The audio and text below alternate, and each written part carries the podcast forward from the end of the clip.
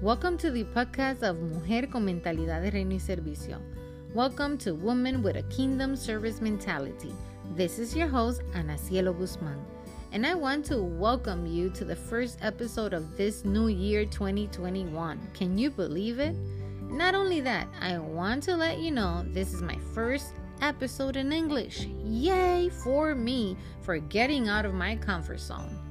All of my other episodes in this podcast, you will find them in Spanish for my Spanish listeners, for my audience in Spanish.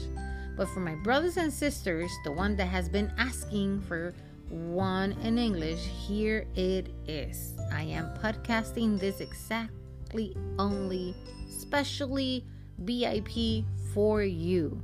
So I hope it can I can really build an English audience as well and I hope that you could be blessed by it. Um, you can find this same episode, or I would say you can find the same title um, under in Spanish under the title Hermosamente Imperfecta. That um, it's already download and it's my fifth in this podcasting. If you look through every episode, you will find it. If I'm not mistaken, it's my fifth episode. It's called Hermosamente Imperfecta. And I want you to know that this is a number one in Spanish um, that has been downloaded 143 times for the glory of God since I started podcasting in April 2019. So, my prayers, my dear listener, for you is that you can be blessed by this one that is in English.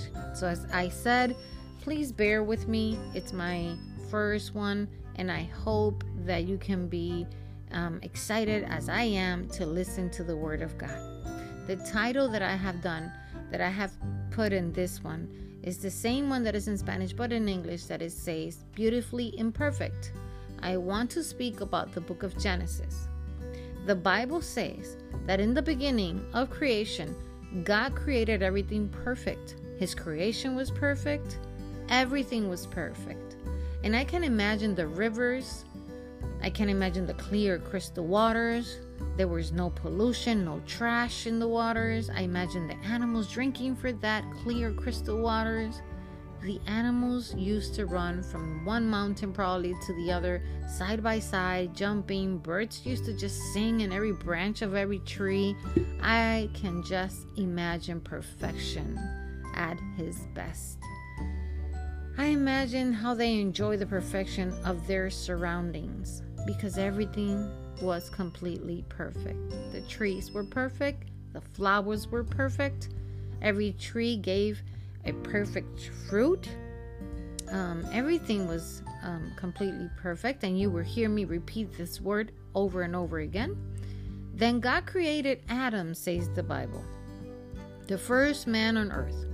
He was created under the exact perfection because he was created by the image of a perfect God.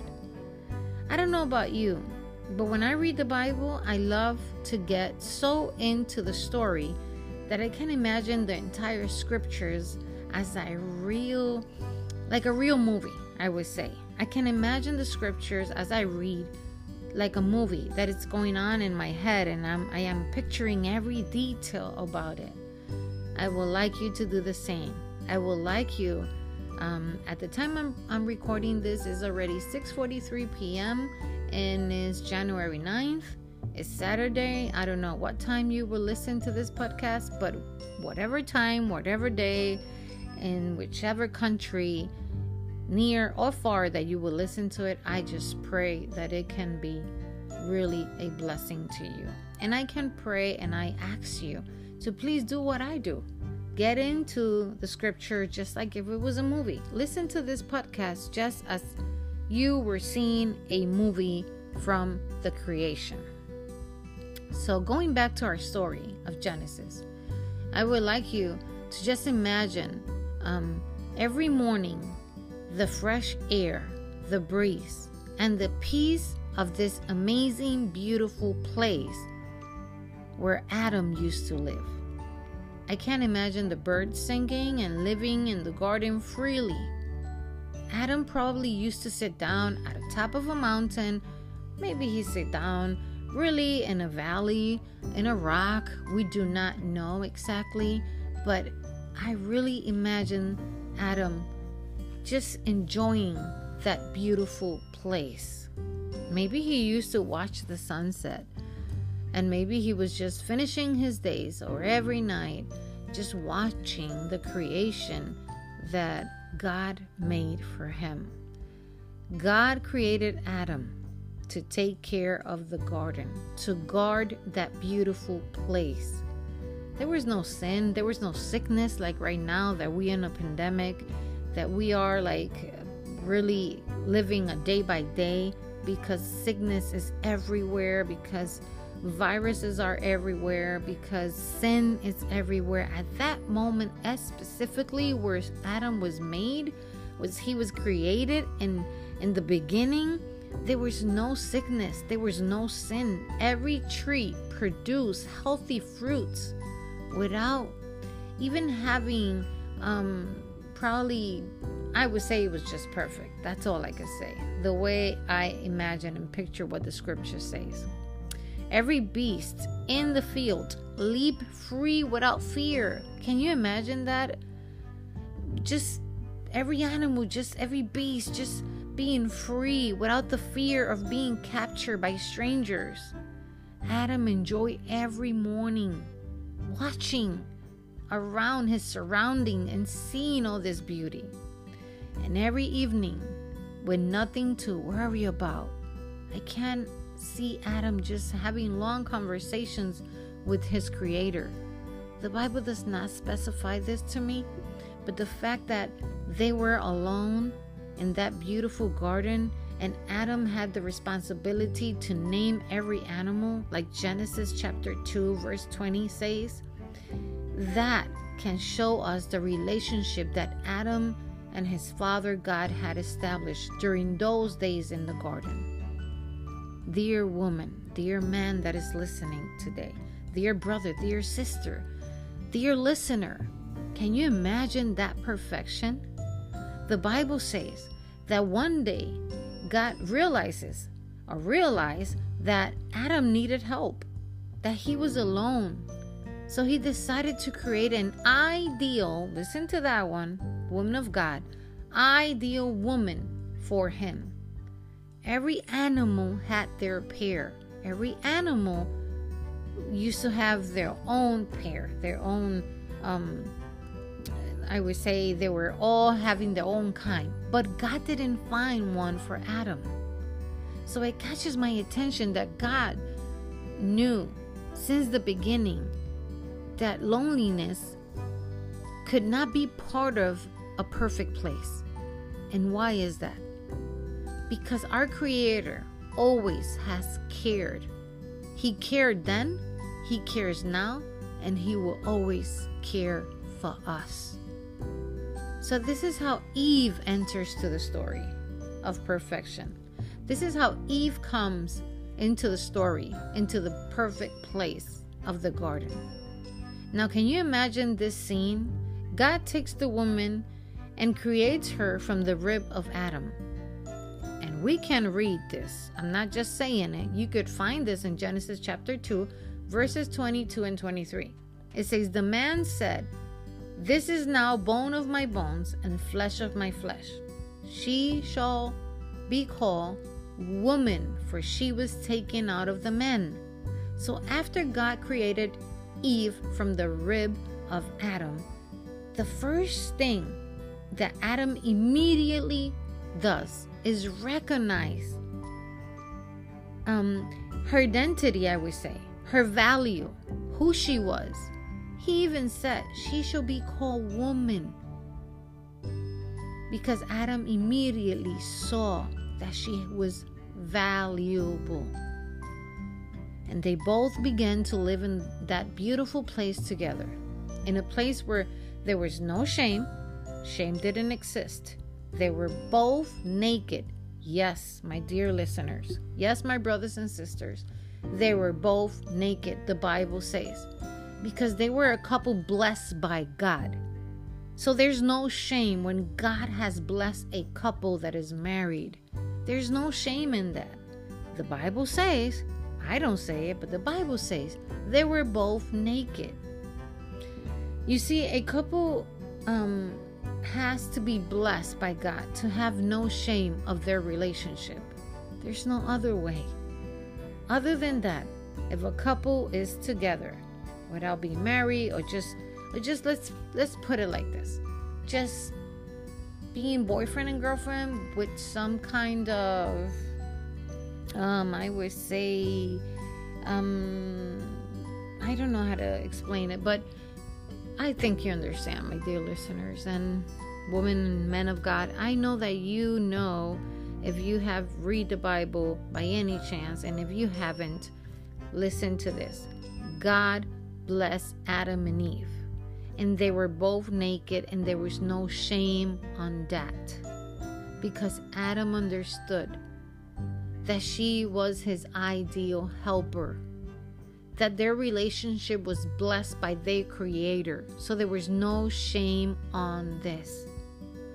Okay, by reading the story of creation, you and me can imagine the time this couple had together.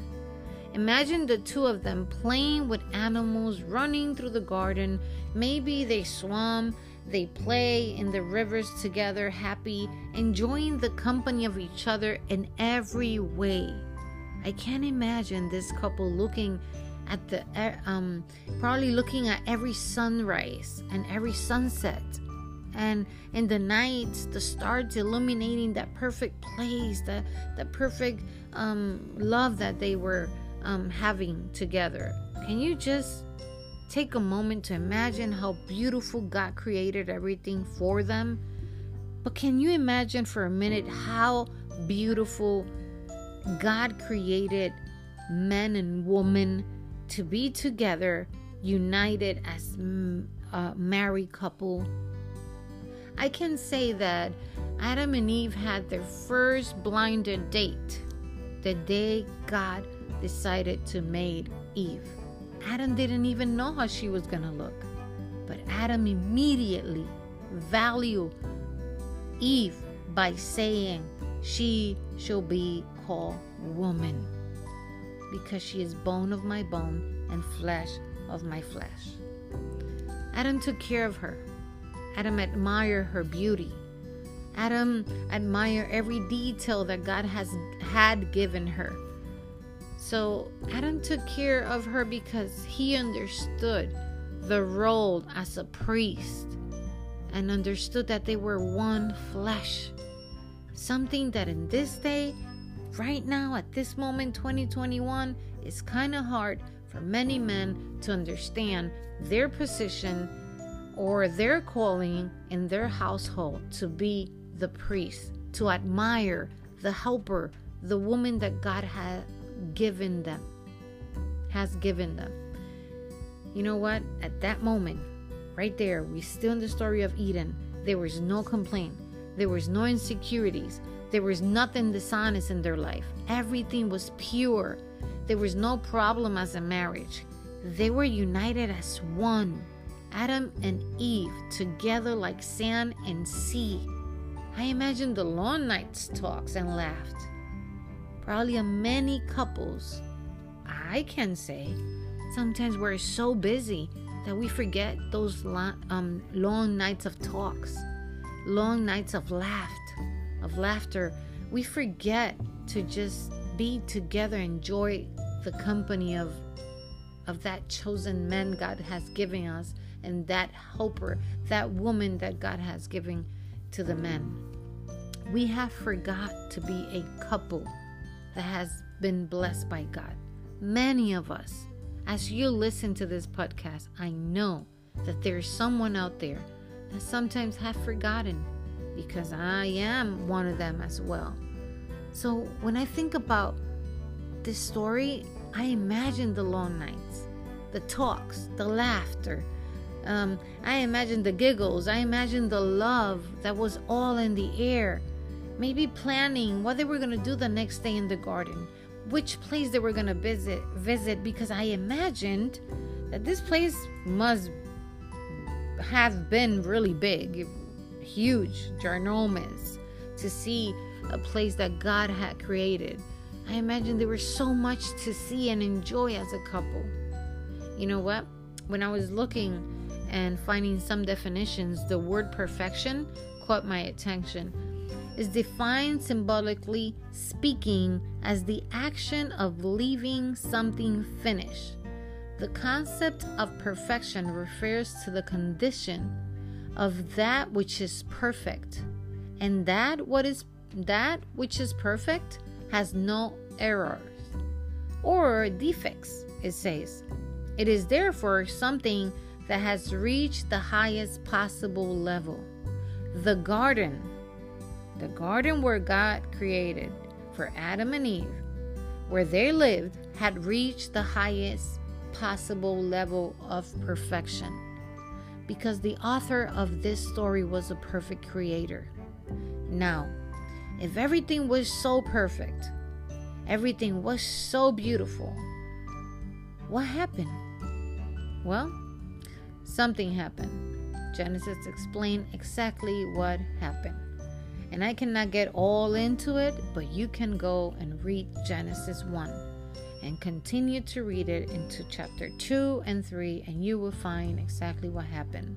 But I will resume a little bit here in what happened in this amazing, beautiful story. What happened that changed everything? Well, what happened was that the entire environment in the garden changed and change the hearts of a beautiful couple that was created by God. In Eden, there was every kind of wild animals the Bible says. There was all kind of creatures. But there was one. There was the serpent. And she was cunning, the Bible says, than any other wild animal in the garden. So the serpent didn't stand the fact that the garden was in harmony, in peace, and love. That the fruits of the Spirit were everywhere, they were everywhere. But she couldn't stand that. So she couldn't stand the harmony and the peace, the love, and everything that was always in the air from the beginning to the end the marriage, Adam, Eve, the way the way Adam looked at Eve, the way Eve honored her husband, the way her husband was a priest, she couldn't she couldn't stand that. And from them, from that part, I imagine that that serpent either she couldn't either uh, um I would say stand the fact that God, their creator, was always in communication with them and that there was perfection everywhere. Wherever that serpent was, she just saw perfection. So the serpent didn't like that. Genesis chapter 3, verses 1 and 6 says, Now the serpent was craftier than any of the wild animals the Lord had made. He said to the woman, Did God really say you must not eat from any tree in the garden? But God did say, You must not eat from the tree that is in the middle of the garden, and you must not touch it, or you will die. Number four, you will not certainly die, said the serpent to the woman, for God knows when you eat from it, your eyes will be open, and you will be like God, knowing good and evil. When the woman saw that the fruit of the tree was good, listen to me, for food and pleasant to her eyes, and also desirable for gaining wisdom, she took some and ate it. And she also gave some to her husband, who was with her, and he ate it too. Then the eyes of both of them were open, and they realized they were naked. So they sewed, they they made some fig leaves together and made coverings for themselves. So the serpent tempted the woman, twisting the truth of God into a lie. But what, he, what Eve didn't know was that the death that God was warning them was not a physical death. It was more of an inner self death. It was more of a spiritual part in them that was going to die if they didn't listen to his command. Now, it was just one thing. There was many, many trees. Many trees they could have chose. But the serpent knew how to really involve Eve to just forget the promises of the Lord. Now, it calls my attention that it says that the woman saw that the fruit of the tree was good for food. And this part caused my attention, my dear listener. She saw that it was pleasing to her eyes, also desirable. We have to be careful with things that are really pleasing to our eyes and that are desirable and that we think that are good.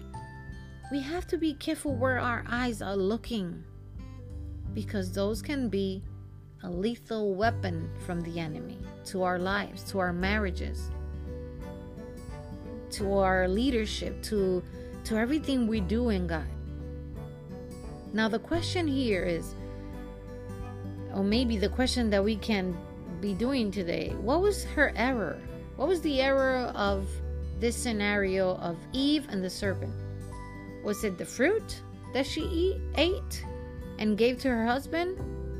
I would say the fruit was not really the problem because everything that God created was good. It was just a command. God said, Do not eat that fruit, do not take from that. Um, and they didn't really listen. They didn't listen because it caused my heart when it says that the serpent was craftier than any of the wild animals the Lord had made. And he said to the woman, I will read it again. Did God really say you must not eat from any tree in the garden? That's exactly a question with doubts. But God did say you must not eat. You must not eat fruit from the tree. That was not what God said. But honestly, Eve was already in the trap, and Adam followed.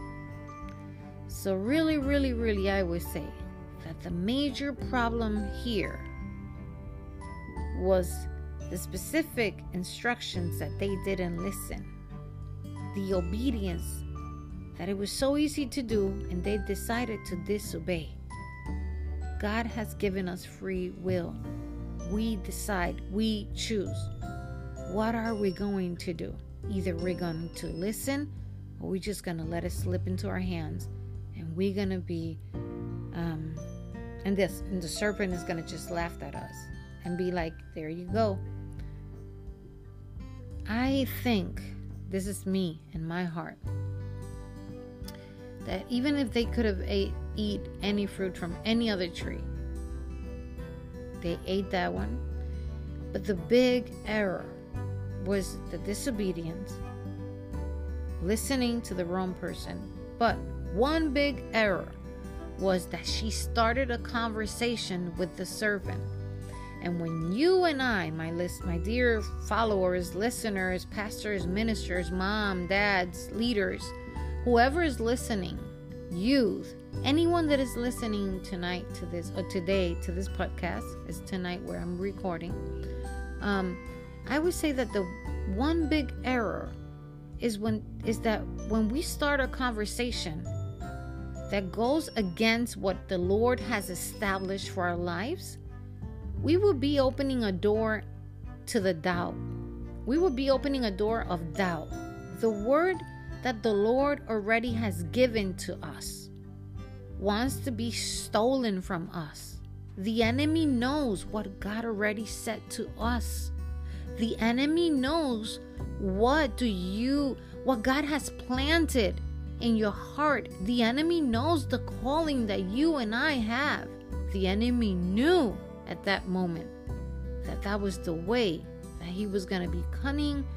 You, the serpent was going to be cunning and it was just going to trap Eve and Adam will follow. When the doubt reaches our hearts, it affects the truth that we already know. When doubt and sin comes into our hearts, it affects everything God has given to us. Every word God has planted into our hearts. Eve pays attention to the serpent and the forbidden fruit. She ate it and he ate it too. And then also, they were sharing even the sin together. Even the disobedient, they decided to do it together. When that happens, everything changed in the garden. Number one, it says their eyes were open from a perfect world to an imperfect world. They realized that they were naked. That's the number two. Number three, shame, a feeling that they never knew what it was or how it felt, visit their hearts. And they cover themselves with, with fig leaves. Number four, they hid. But it strikes my heart that even in the midst of their sin, even in the midst of the sin that they had committed, they recognized the voice of God. Because when the enemy does what he plans and he succeeds in our life, he will let us, he will leave us alone for that moment. He will leave us after he already made us just do the sin or disobey God, and he would just leave us into our shames. Now, the Father will always, since that day, since the day that Adam and Eve did the sin that they did and and they fall and and, and everything changed in the garden since that day the creator has been looking and seeking for the men. And when i say man and men i mean woman too. I mean youth. I mean children. Since that day the creator the abba father has been seeking for us. The enemy knows our calling. Now, the Father will always, always seek for his children. But it caught my attention that they didn't forget the voice of the Creator after they made the sin, after they disobey it has something there. If you take a moment and think about it, the enemy will close our ears, our eyes, so we don't hear, we don't listen, so we don't recognize the truth until we fall. And then when we fall and sin, when we disobey God, that's when He leaves us into shame and everything. It's like our eyes are open, we can see what we did, and that's exactly when shame comes into our hearts. Think about it. Our Abba Father was the one that was always walking with them. He was every day with them.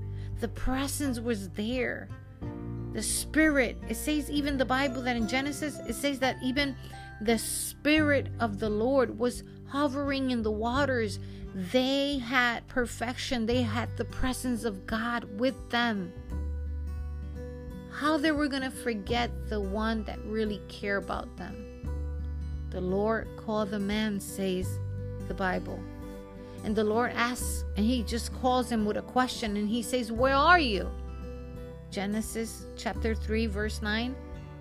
And we can ask ourselves, didn't God know or know where they were hiding? Or there where were Adam and Eve? Didn't he know why they hide? Of course he knew. Of course. He knew where, where they were hiding. He knew, but he wanted them to confess. Why? He wanted them to confess why they were hiding. Because when we confess, my dear brothers and sisters, we become free. Our chains can be broken. Restoration can only begin by confessing our sins. Restoration only can begin in our hearts when we realize hey, Dear God, I come to you tonight or today, oh, whatever the time you will listen to this podcast, and you say, God, forgive me because I have closed my ears and my eyes, but now I can hear your voice through this podcast and I can see that everything you have created since the beginning, you're the only intention you had was to make make everything good for humanity. But we were the one that fell. We fell God. God knew they put themselves in a bad position. God knew they had fell from the perfection he created them. Not only the lie entered to their lives and their and their hearts, but lie enter into that perfect place. Shame enter, fear enter, accusations enter. Everything started to change. And immediately, I would say immediately, the accusation started between the couple, the perfect couple, the first marriage that is in Genesis, Adam and Eve, was no longer, Adam was no longer that lovely husband and priest that was watching um, every word that was spoken from his lips, from his mouth to his beautiful woman, Eve. Everything changed, even the way he approached his woman. He was no longer that priest. He was no longer that priest that saw his other half like the woman that was giving to him to protect, to love, to care, to guard, just as he needed to guard the, the, the garden and he forgot. He told God.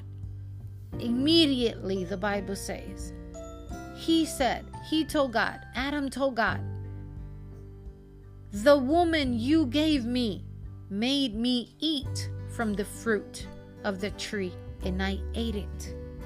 The woman you gave me.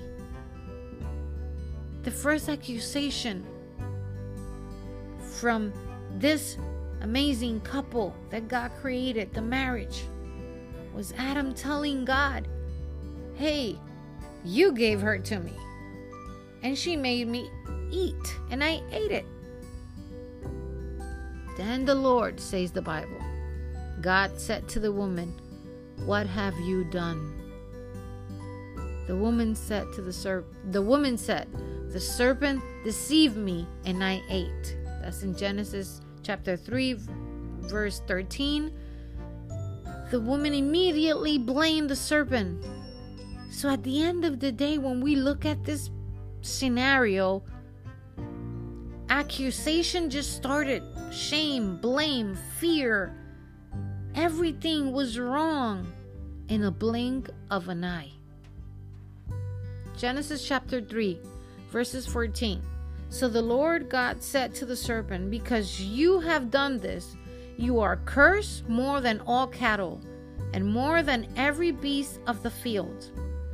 On your belly you shall go, and you shall eat all the days of your life. You will crawl, you will be on your belly can you imagine with me how the garden, from having so much light, probably became dark and everything started to change its form?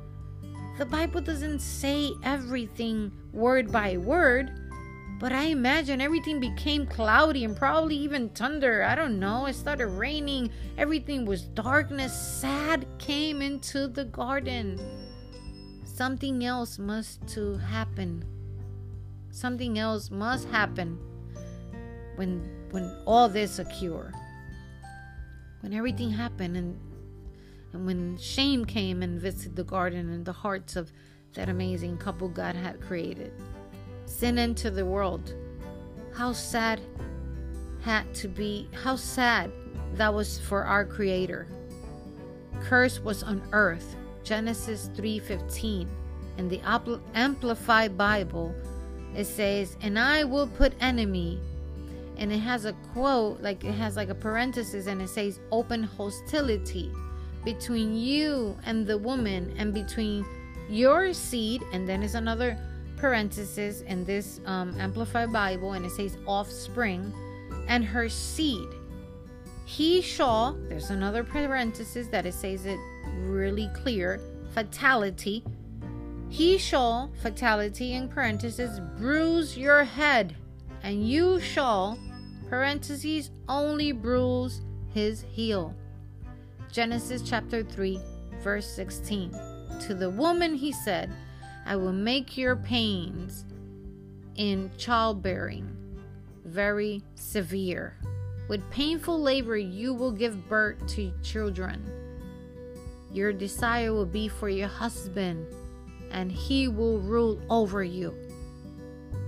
I I took a pause when I read that because when at the beginning God created everything, they were one.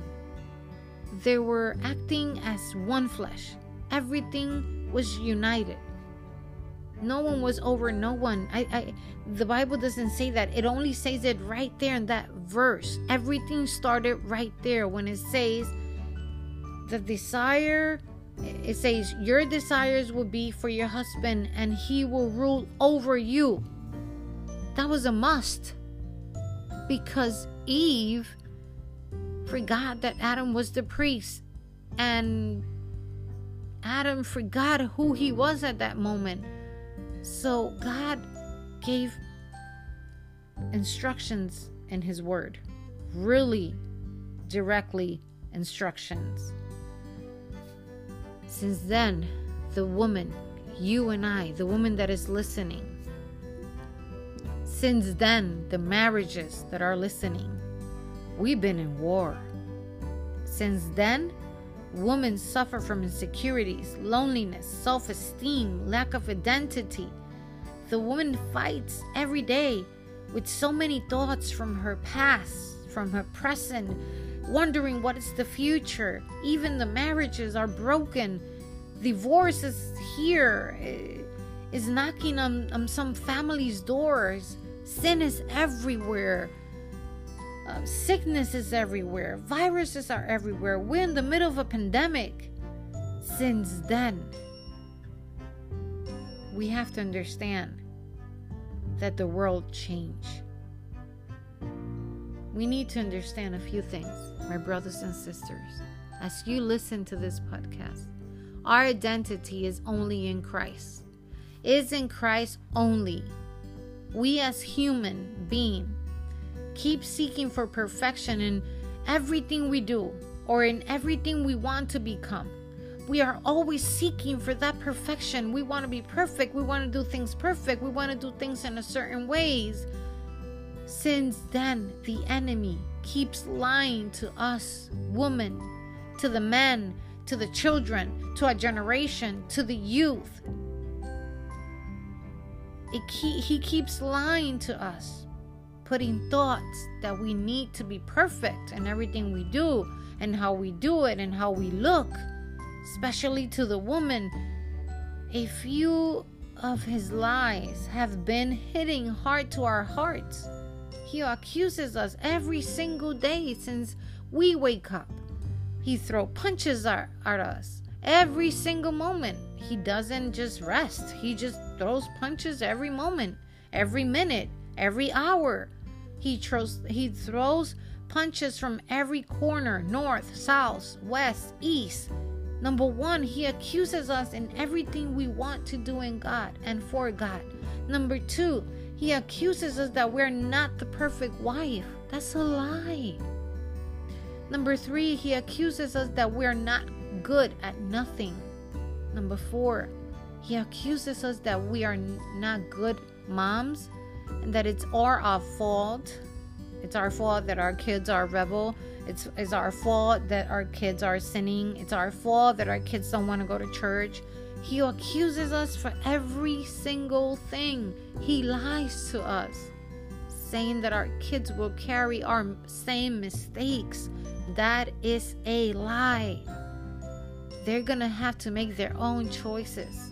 They're gonna we're gonna guide them. We're gonna continue to show them the way. But at the end of the day, my dear moms that are listening, my dear parents that are listening, marriages that are listening, youth, child that you're listening, at the end of the day, they're to make their own decisions. You're to make your own decision. The enemy just lies. He accuses us that we can't work in the house of the Lord or in any ministry. He accuses us that we're not capable or able for, for doing nothing good for God or for His kingdom. He pushes us to be competing to one another, to our surroundings, to our families, to the friends. He friendship doesn't exist anymore. He accuses us each day and everything we do for God. We want to reach God. He says, Don't reach Him. He's too far. That's a lie. He is near. He wants to come near you. He's been seeking for you, for me. He wants to restore us again. Number eight, He makes us feel every other woman can make her dreams come true, but not us. Uh uh-uh, uh, not you, not me. That's a lie. That's totally a lie, my friend. That's a lie, my dear listeners.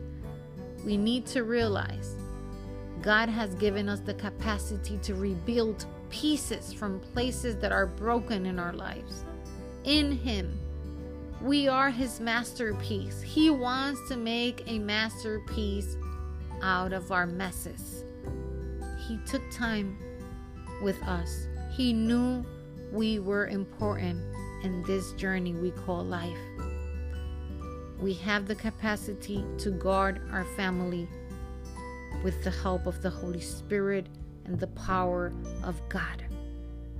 We have the capacity to lift our spouses, our houses, our ministry.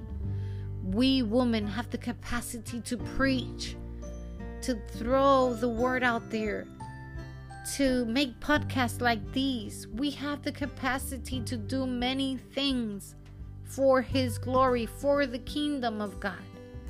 The enemy just wants to target our emotions because if he gets to our emotions, he will get to our hearts. He has tried so hard since the beginning to lie to us, the woman, since a young age. I remember the lies he tried to throw at my mind, at my heart. He used to tell me I was not capable, I was not able to do nothing. He used to um, lie to me, saying that I was ugly, that I was weak, that I would end up just like my family. He played mind games. Meanwhile, he occupies us with the wrong things we need to understand that He's just distracting us, distracting our hearts, our minds. That Romans 12 2 says, Do not conform to the pattern of this world, but instead transform by the renewal of your mind. Then you will be able to test and approve what God's will is, His good, pleasing, and perfect will we need to understand the Bible is clear. Do not conform to the pattern. Do not conform to the pattern of lies. Is who is lying to you tonight? Do not conform to the lies. Who is telling you lies about your ministry, about your marriage, about your future, about your present? Who is lying to you? Do not conform, says Romans 12 2. Do not conform to the patterns of this world, but instead, let's transform by renewing our minds in Jesus, only in Him, so we can find the good, the pleasing, and the perfect will that the Lord, since the beginning, wanted to have or created for us. We need to renovate and transform our mind. The woman on earth were made in God's hearts. We were made in His hearts.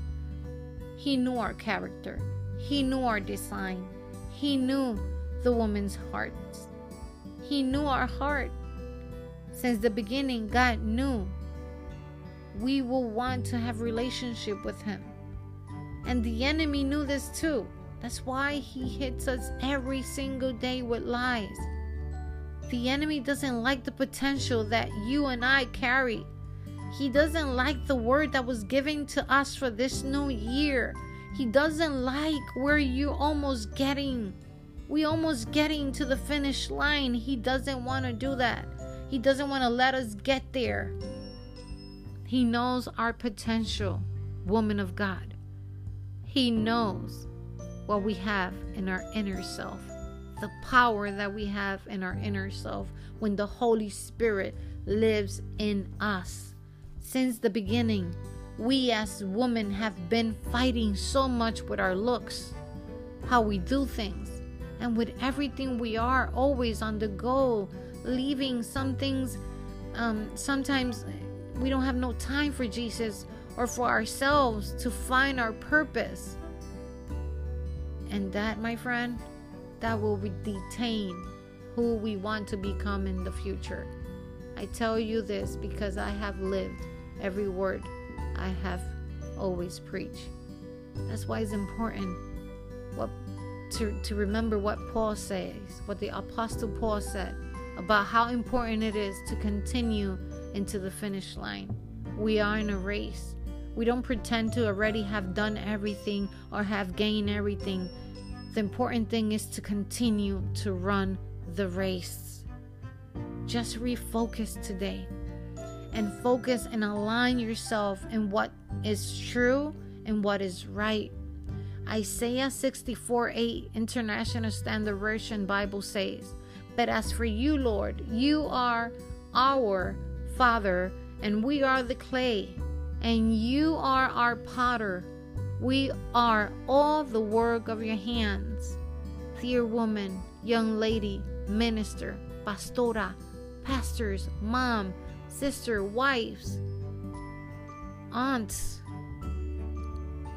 servant of God, people that don't know God, whoever's listening today to this podcast, even the husband that is listening today those days, you have gone crying to bed, feeling defeated and destroyed and lonely because you keep trying every day, probably as a mom, as a daughter, as a wife, as a friend, as a girlfriend, as, as a pastor, as a minister, or even as a husband. Today, I want you to change the way you see the battles you're going through. And remember, that there's an enemy that knows the potential that you have.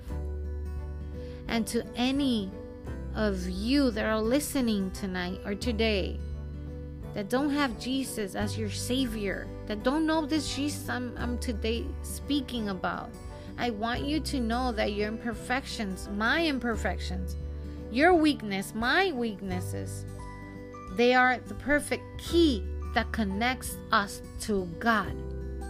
These are perfect keys that connect us to a God that is not far but is near, and He wants to restore us again. Because when we feel imperfect and weak, is then that He recognizes that only at the feet of Jesus is that lots of things, lots, lots of things will change and will make sense in our calling. We must go every day to the cross every day to his feet. I know I do. I know I must die every single day to myself to become more like him every day. It's not an easy task. It's not a one, two, three step. It's not a one to ten steps that it will be in a blink of an eye and we're gonna feel woohoo. No. Trust me, go to the cross and die every day is not easy. But I bet you that when you depend on the only one that can change our, mine, your imperfections into testimonies, this will be worth it.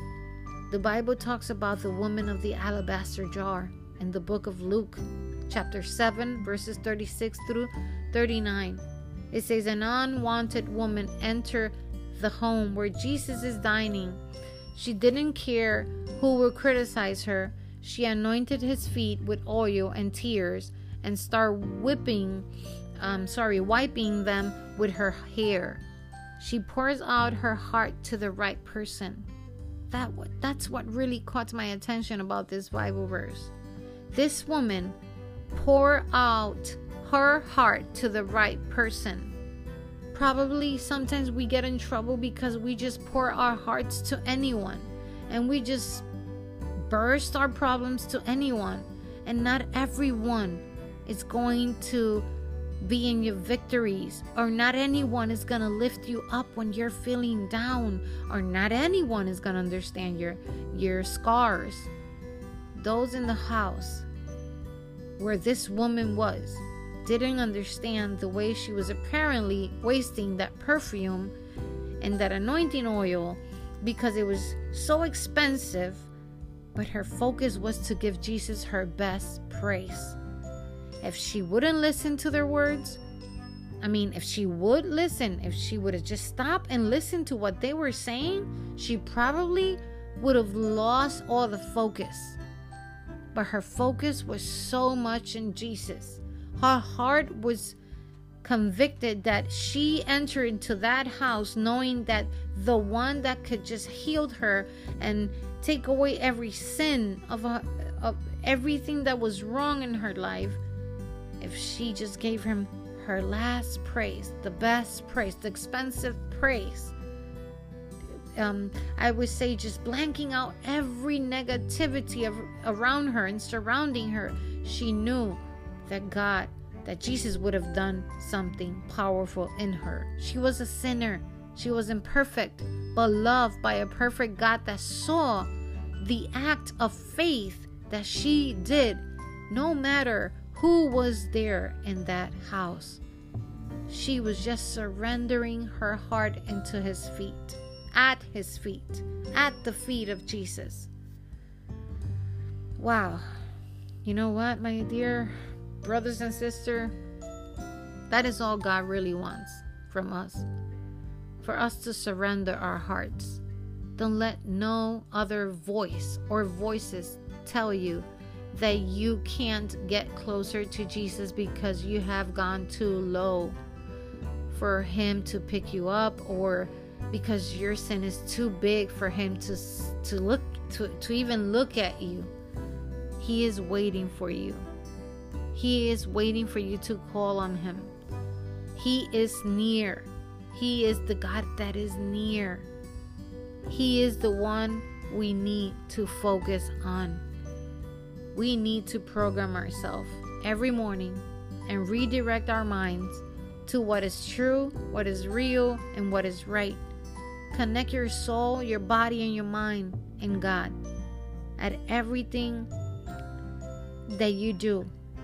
Start your everyday just remembering everything you you see with your eyes, the problem, uh, the sickness, the miracle that haven't that hasn't happened yet. Everything, all this is temporary.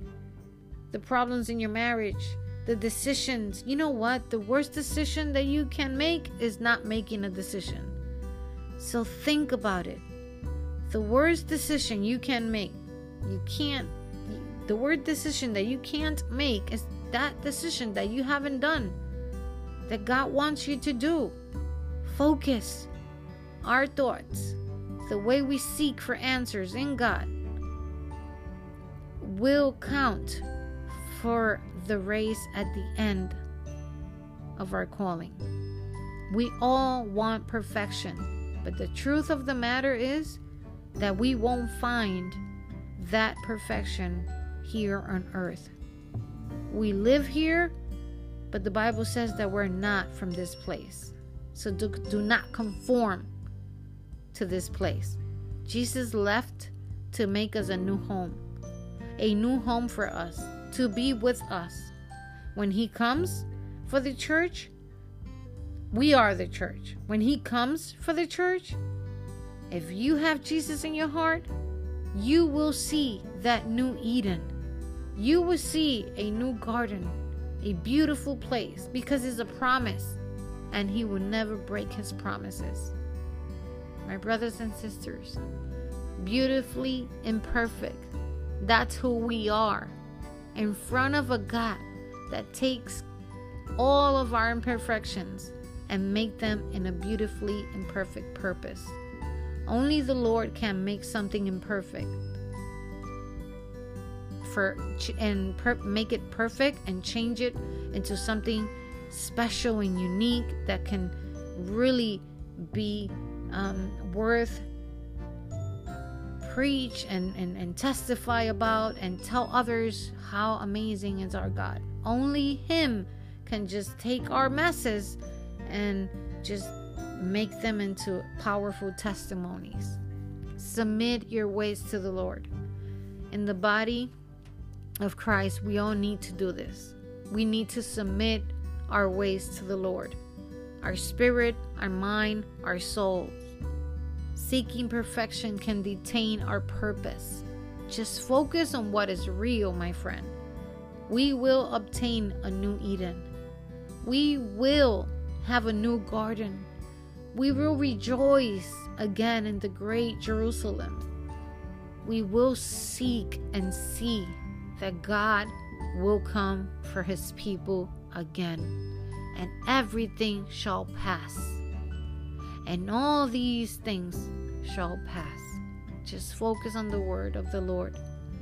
We will see perfection again the day we go to heaven, the day He calls our name. Meditating in the Lord, in His Word, in what is true, sustaining ourselves, our hearts by His hand every day, understanding He will return for us. His promises are yes and amen. I hope that you can hear me, my dear listen, my dear listeners. I hope you can hear me, my brothers and sisters, the women of God that are listening, the mother, the wife, the sister, the young lady, the minister, the leader, the, the deacon, the elder, the bishop, whoever is listening, the couple, the marriage. I hope you can understand, my dear friend, that God is the only way to, to find that perfect scenario that we are looking for. God cares for you. He loves you with all your imperfections. And because He loves you, and a God that really loves us will never leave will never leave us the way He found us. Does it make sense to you? because He cares, He will not stop working in our lives.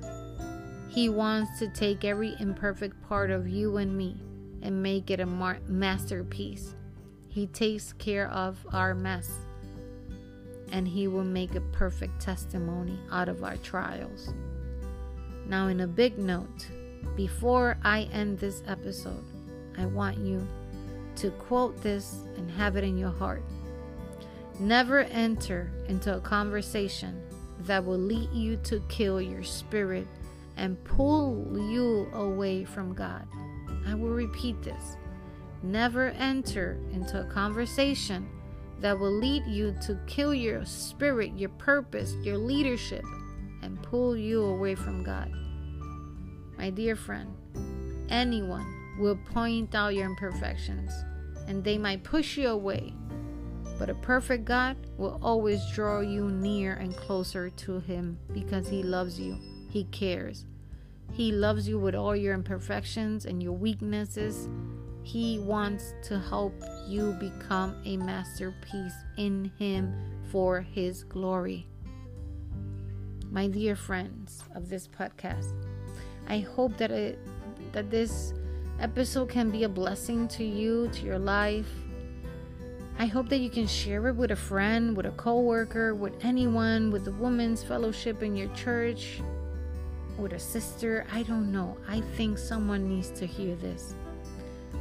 Remember, remember and never forget that someone needs to hear that God loves, goes beyond our own understanding and our mistakes.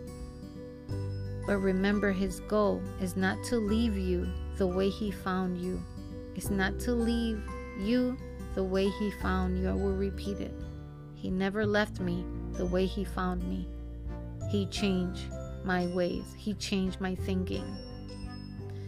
And I pray and I ask you that if this podcast has really blessed your life, please share it with someone.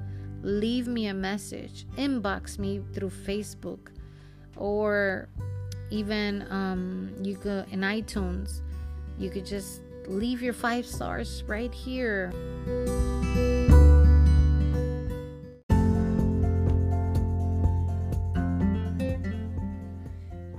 Bienvenidos a la segunda temporada del podcast de Mujer con Mentalidad de Reino y Servicio. Un podcast dedicado a la mujer, a la madre, a la amiga, a la ministro de este tiempo y, por qué no, también al rey sacerdote que se ha sentado a escucharlo junto con su esposa. Esto lo sé por testimonios, por mensajes de textos que me han enviado y por las veces que han dejado tus cinco estrellas esos pastores que han comentado, esos pastores que le han dado cinco estrellas, tanto la mujer como el hombre. Quiero bendecir sus vidas hoy. Quiero darle gracias por ser parte de la primera temporada de Mujer con Mentalidad de Reino y Servicio. Hoy vengo a anunciarte la segunda temporada en la que sé que será de gran bendición a tu vida.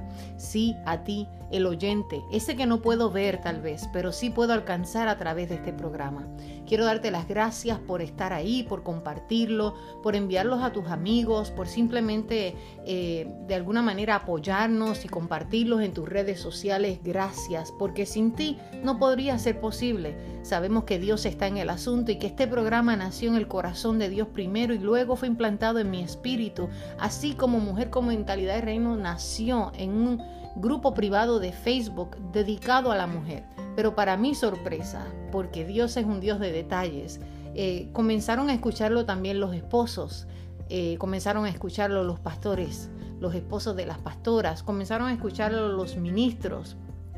Y Dios sobre, de verdad que sobrepasó mis expectativas, haciendo que los matrimonios lo escucharan, haciendo que toda, tanto la mujer como la joven, lo pudiera escuchar. Y para mí definitivamente ha sido de gran bendición poder bendecirles con cada uno de los temas que se ha podido atraer a través de este, de este podcast.